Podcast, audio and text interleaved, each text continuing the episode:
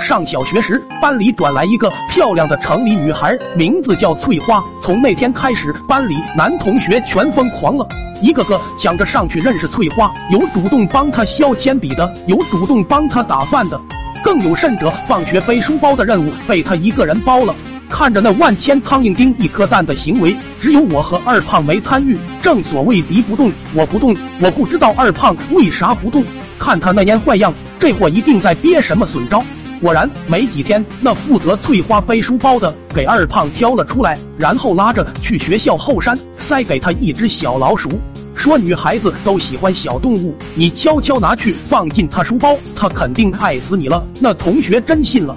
结果第二天早上，翠花被那只老鼠吓得拎着铲垃圾的洋铲，活活撵了他半个学校。二号、三号这俩竞争对手又被二胖骗去比跳远。不了解情况的俩人跳出去，才发现落脚处居然是一个垃圾堆，下面全是什么剩饭、菜叶、袜子，可想而知。从此翠花老远看见他们就绕道走，味太重了。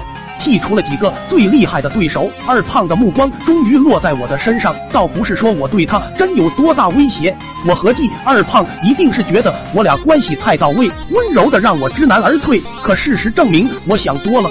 这货用在我身上的办法，差点没让我哭着喊出妈妈来。那天，二胖约上我和翠花到他家摘橘子，走到墙边时，二胖让我们别说话，说怕惊动他家狗。于是我就按他说的，悄悄爬上围墙摘橘子。他和翠花在下面捡，刚摘了几颗，发现还真有狗。谁也无法想象当时的我吓得有多惨，蹬着围墙就想往树梢顶上爬。转头刚要向二胖求救，就见二胖拉着翠花早没了踪影。那反应，那风情，跟谁一脚踩到了他腰子似的。等我看见果园深处杀出来一个横眉怒目的大爷时，我仿佛明白了点什么。狗屁他家的果园，这分明是他三大爷家果园。大爷很生气，后果就很严重。只见三爷抓着锄头在树下一个劲的打我腚。等我被爹妈从橘子树上领下来时，我都肿了一圈，爬树弄脏的裤子也几乎不用再洗，都让我身上自带的泉水给冲干净了。劫后余生的我回到学校，打算找二胖算账，谁知捏紧了拳头还没砸下去，二胖抱着我就哭，那叫一个声嘶力竭、凄惨绝伦。苦瓜，我们都失恋了，翠花她转教了了。